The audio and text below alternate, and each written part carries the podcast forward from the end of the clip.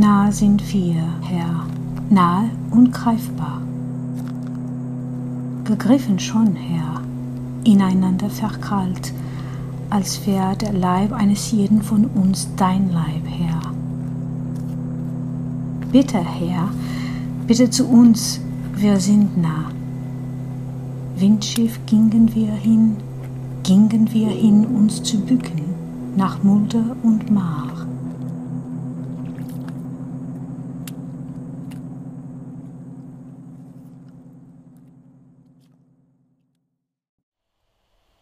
Queridas irmãs, queridos irmãos, queridos amigos, que bom que nesta hora dizemos uns aos outros que queremos preparar o Natal e que bom que por detrás dessa frase também estamos a dizer uns aos outros que nos queremos treinar a ver o nascimento de Jesus onde nós não suspeitamos, onde nós não prevemos, tal como aconteceu na vinda de Jesus não havia lugar nos, nos sítios previstos, nos sítios previsíveis, é acolhido e reconhecido pelos últimos e pelos estrangeiros.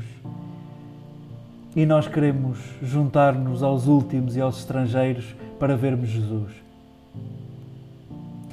Estes últimos dias do Advento são conhecidos os dias do Ó, das antífonas do Ó, existe a imagem de Maria grávida, a quem há muitos séculos chama a Senhora do Ó. E dizemos isto tudo porque nestes últimos dias do Advento, a começar no dia 17, antes de, do parágrafo do Evangelho, na oração de vésperas, há uma antífona que começa com esta exclamação: Ó oh, sabedoria do Altíssimo! Ó, oh, e chama-lhe tudo aquilo que o nosso coração tem e o que não tem. É derramar ternura nestas antífonas e por isso estes dias se conhecem por essas antífonas do Ó, por essa imagem de Maria gravidíssima. E o registro da liturgia nestes dias é de facto de uma espécie de uma ansiedade. Jesus está mesmo a nascer. Vamos, isto tudo é simbólico, Jesus já nasceu há muito e não vai nascer no dia 25. Porém, nós queremos dizer uns aos outros que não queremos que isto volte a acontecer, que Jesus nasça eh, nos visite e nós não o consigamos reconhecer. Esta ansiedade da liturgia é porventura um estímulo a treinarmos os sentidos, a vivermos numa espécie de ansiedade para reconhecê-lo nos últimos e nos estrangeiros. Neste último domingo antes do Natal, vamos saborear a proximidade. É isso que nos é servido em cada texto que acabámos de escutar. Escutávamos no livro de Samuel a garantia da proximidade de Deus na descendência de David e brinca-se aqui com a casa. A casa, estamos a falar de um edifício, mas também estamos a falar de uma espécie de dinastia, de uma família. E Deus promete uma casa a David, o mesmo é dizer, promete-lhe vida ampliada, uma geração que não acaba, e sim, estes textos são escritos depois da geração de David, que sabemos que foi o grande rei Salomão, e sim, esta é já a preparação para apresentar a grandeza de Salomão de seguida. Mas sim, sublinhamos esta proximidade e esta garantia de proximidade de Deus. E no Evangelho, e já lá vamos, também é isso que queremos sublinhar. É difícil nós falarmos de Deus para nos convencermos uns aos outros.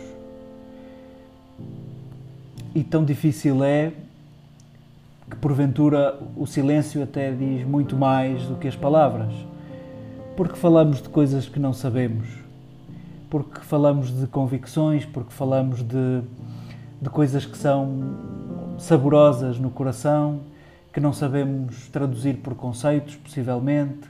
É difícil falarmos de Deus e reconhecemos que quanto mais falamos, sobretudo para nos convencermos uns aos outros, crentes e não crentes, crentes e ateus, quanto mais acrescentamos palavras, mais fantasiamos, mais nos distanciamos.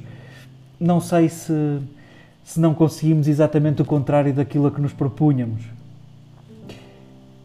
Talvez o que precisamos de acreditar, crentes e não crentes, crentes e ateus e, e todos os nomes que cada um diz de si. Se calhar a única coisa que temos de, de acreditar verdadeiramente é que nós não fomos criados para morrer. E esta frase é de Tassiano, é um dos chamados padres da Igreja. São líderes de comunidades, mestres espirituais entre, entre os apóstolos e, e vamos, entre a Igreja institucional. Este Tassiano é do século II. Nós não fomos criados para morrer. E vamos, é aqui, é, é aqui que se encontram todas as religiões. E é aqui que se encontram outras convicções e outras crenças. E vamos, é porventura esta o primeiro passo que podemos dar todos juntos. Nós não fomos criados para morrer. E não sabemos dizer muito mais que isto, mas queremos que esta convicção, queremos que esta centelha brilhe no coração. É daqui que emergem tantos consensos, é daqui que emergem religiões, convicções, crenças. E porventura o Natal vem lembrar isto. Vem lembrar que a vida é aquilo a que somos chamados. Jesus insistia: Eu vim para que tenham vida e a tenham em abundância. E se há coisas que nós não conseguimos entender, entendamos esta. Entendamos esta. O Natal vem lembrar que o importante e aquilo que temos a celebrar e a cultivar e a ampliar é a vida. E vem lembrar-nos que a vida é surpresa, que a vida nasce no improvável, no impreparado. Vem lembrar-nos que a vida gera vida, que a vida gera vida e amplia-se pelo dom de si.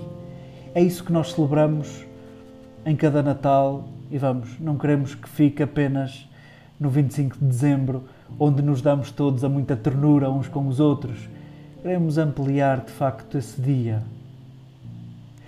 Saboreemos as promessas que nos eram servidas nas leituras que escutávamos, nos textos que escutávamos, a promessa a David, a promessa que Paulo também diz aos romanos, eles que esgrimiam argumentos entre crentes e não crentes, entre os que vinham da lei de Moisés, os praticantes, e os pagãos que vinham de prática nenhuma. E Paulo lembrava-lhes a gratuidade de Jesus. Um Deus que não te pede currículo, que não te pede provas.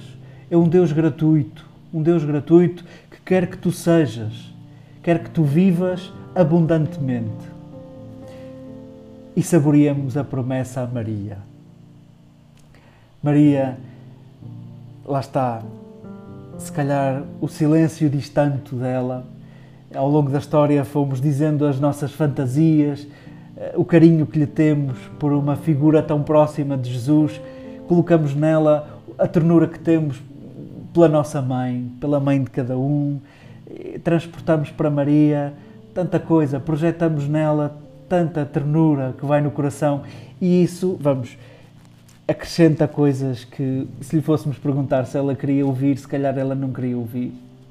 E, por exemplo, o título que, que escutávamos nesta tradução, o, o, hebraico necessitou de traduzir o livro de Isaías, onde, onde, onde lembramos essa promessa a jovem conceberá e dará à luz um filho, e é aí que está a raiz da cultura da chegada do Messias, que foi uma consciência que foi sendo construída no povo, no povo de Israel.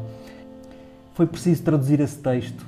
A donzela dará à luz, a jovem dará à luz um filho. E traduziu-se no grego, a partenos dará à luz um filho, que é a palavra virgem. E quanto já escrevemos ao lado. Queríamos dizer, a jovem, a promessa dará à luz um filho, e de repente, quanto já dissemos sobre a virgindade de Maria, e vamos, não é de todo o mais importante, não é nada o mais importante. Queremos sim saborear a insegurança de Maria, a adolescência de Maria, a confusão de Maria e o sim dela. Ela somos nós, ela é a primeira de nós e ela somos nós. E queremos saborear com este texto que nos é servido antes do Natal e queremos inaugurar, se quisermos, o Natal com três expressões que lhe são dirigidas a ela e a cada um de nós.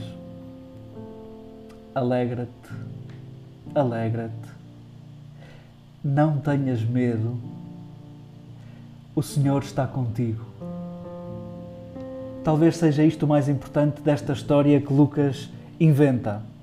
Lucas, o género literário, Midrash, para os mais aficionados, Midrash agádico, é uma composição entre realidade e ficção, entre realidade e mitologia, é uma, um resgate de património cultural hebreu, é um pescar de olho a todos os chamamentos dos profetas, a todos os relatos de vocação. Nesta composição que Lucas aqui nos serve, não fiquemos a olhar para o dedo quando ele nos está a apontar a lua. Alegra-te, não tenhas medo, o Senhor está contigo. É com isto que Maria diz sim, na sua insegurança, na sua adolescência. Queremos nós sabermos-nos com ela geradores de Cristo. O mesmo a dizer, somos nós que o revelamos hoje, nos nossos gestos, nas nossas palavras, nos nossos silêncios, nas nossas presenças. Também nós estamos grávidos de Jesus, também nós estamos prestes a revelá-lo. E o que nos é pedido em tempo de Natal, que é todos os dias, procura revelá-lo na alegria, no dissipar de medos e na confiança.